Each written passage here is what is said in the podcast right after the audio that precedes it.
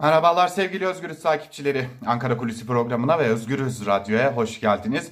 Hem Özgürüz Radyo'da hem de Özgürüz Radyo'nun YouTube kanalında hafta içi her gün olduğu gibi bugün de Ankara Kulisi ile sizlerle birlikteyiz. İyi bir gün geçirmenizi temenni edelim.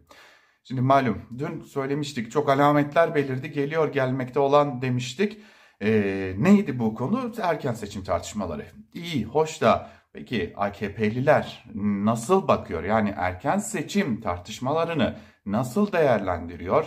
Ee, sadece erken seçim değil, ekonomideki gidişatı nasıl değerlendiriyorlar? %50 artı bir konusuna nasıl bakıyorlar? Ee, %50 artı bir çıkışının perde arkasında neler var? Biraz bunları değerlendirmek gerekecek. Ee, AKP'li kaynaklardan edindiğimiz bazı bilgileri de bugün Ankara Kulisi programında sizlerle paylaşacağız. Şimdi önce AKP'nin uzunca bir süre HDP ardından en çok oy aldığı e, yere gidelim. Yani e, HDP'li seçmenin, Kürt seçmenin yoğunlukla yaşadığı yerlere gidelim. Hemen burada bir parantez açalım. AKP oradaki e, yani Kürt seçmenin yoğunlukla yaşadığı Kürt dillerindeki e, oy kaybını telafi edebilmek amacıyla çok yoğun bir çalışma yürütüyor. Hatta bazı AKP'li isimler adeta oralara kamp kurmuş durumdalar. Neredeyse oradan hiç çıkmadan temaslarını sürdürüyorlar ve bu temaslarında e, Kürt seçmenin giden oyunu özellikle Milliyetçi Hareket Partisi ile birlikte kurulan ittifakla giden oyunu nasıl geri döndürebiliriz? Bizden ayrılan muhafazakar Kürt oylarının gelecek Deva Partisi'ne gidişinin önüne nasıl geçebiliriz? Hatta ve hatta olma ihtimali ol, olduğu için söylüyoruz bunu gerçekleşme ihtimali var. Cumhuriyet Halk Partisi'nin Diyarbakır'dan bir milletvekili çıkarma e, ihtimalinin önüne nasıl geçebiliriz sorusunu e, soruyorlar ve bu cevaplara göre de hareket ediyorlar. Hemen bunu belirtelim. Kürt e, partileriyle, muhafazakar kesimlerle, tırnak içerisinde söyleyelim, kanaat önderleriyle temaslar sürdürüyorlar. Bir ikna çabası içerisindeler. Ve dönelim Türkiye'nin geneline, ekonomideki durum. Malum ekonomide kötü bir gidişat var. Dolar, euro rekor üstüne rekor kırıyor. Çeyrek altın 1000 lira seviyesini geçmiş durumda. Akaryakıt fiyatları ortada, gıda enflasyonundaki fiyatlar ortada. Hepimiz yaşıyoruz bunu. Sanırım çok da anlatmaya gerek yok ne yazık ki. İşte bu durum her ne kadar e, Erdoğan tarafından yani AKP Genel Başkanı ve Cumhurbaşkanı tarafından pek de kabul edilmese de durum iyi dense de hatta ve hatta Avrupa yokluk içerisinde tezleri üretilse de aslında AKP'nin kendisi de ekonomideki sıkışmışlığın farkında. Çünkü çarklar dönmüyor. Fakat AKP ortada olduğu belirtilen muhalefet tarafından altı çizilen yapısal sorunlara odaklanmak yerine yine geçici bir çözüm arayışındaymış gibi görünüyor. AKP'li bir ismin aktardığına göre evet ortada ekonomide bir takım sıkıntılar var. Biz bu sıkıntıları aşmak için önümüze takvim koyduk diyor. Peki bu takvimde neler var? Örneğin birini anlatmak gerekecek belki de piyasaya daha fazla para sunmak. Şu sıralarda biliyoruz Merkez Bankası'nın çok yoğun bir şekilde para bastığını biliyoruz. Gelin bir bilgi daha ekleyelim buna. E, dün aktarmıştık Merkez Bankası'nın durumunu. Bir bilgi daha ekleyelim buna. Özel bankalara çok ciddi şekilde baskı uygulandı. Hatta özel bankaların yöneticilerinin artık isyan etme noktasına geldiği belirtiliyor. Bu baskının temel sebebi şu. Kredi verin, kredi faizlerini indirin. Bu çok önemli bir nokta. Şimdi malum devlet bankaları yani Halkbank, Vakıfbank, Ziraat Bankası gibi bankalar evet kredi faizlerinde bir miktar indirime gittiler. Lakin hala kredi verme noktasında zorluklar yaşanıyor devlet bankalarında da.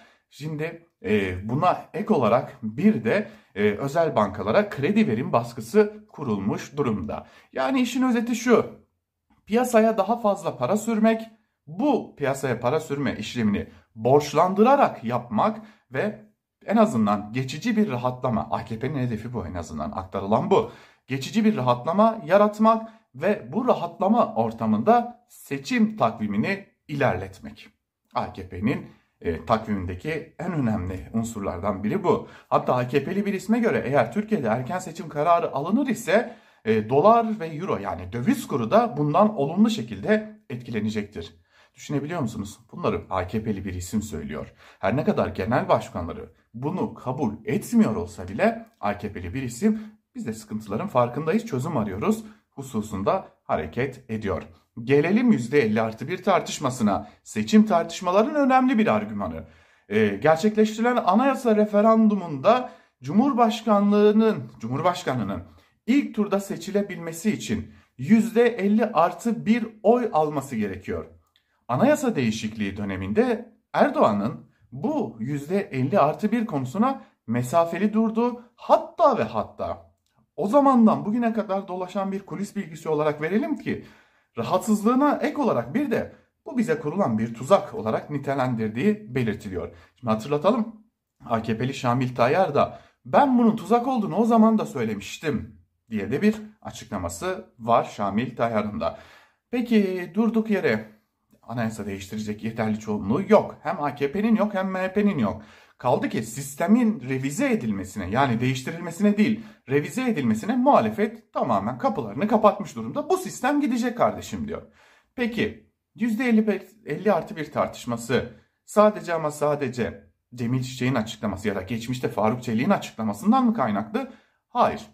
Hatırlatalım Saadet Partisi lideri Temel Karamollaoğlu Erdoğan ile sarayda bir görüşme gerçekleştirdi. O görüşmenin ardından gazete duvardan Nergis Demirkaya'ya konuşan Temel Karamollaoğlu Erdoğan'ın sistemde sorun görmediğini, tek meselenin de sadece %50 artı 1 olduğunu belirtti. Erdoğan'ın bu açıklamasının ardından Cumhurbaşkanlığı Yüksek İstişare Konseyi kurulu üyesi e, Cemil Çiçek de kaos getirebilir diye de bir uyarı yaptı. Hoş MHP lideri Devlet Bahçeli partisinin grup toplantısında Cemil Çiçek'e seslenerek e, adeta e, dilinin altındaki baklayı çıkar dedi. %50 artı 1'e de dokundurmam mesajını verdi. Peki %50 artı bir tartışmasını bazı AKP'li isimler mi e, öne sürüyor? İşte görüştüğümüz bu da üst düzey bir AKP'li yetkili.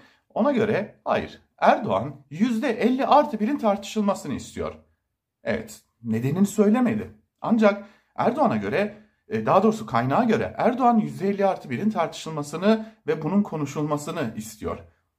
Şimdi bunları birleştirdiğimizde geriye aslında bazı ihtimaller doğuyor. Elbette burada yorum yapmak gerekecek. O yorum da şu.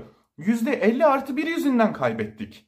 Yani bu seçim ikinci tura kalmasaydı ve biz %40 artı 1 ile ya da 35 artı 1 ile %40'la e, Cumhurbaşkanı seçilebilir diye de bir ibare koysaydık o yasaya biz bu seçimi kaybetmezdik gibi bir gerekçe mi yaratılmaya çalışılıyor sorusu da işte %50 artı 1 tartışmalarının perde arkasında. Peki dün söylediğimizi bugün bir kez daha tekrarlayalım.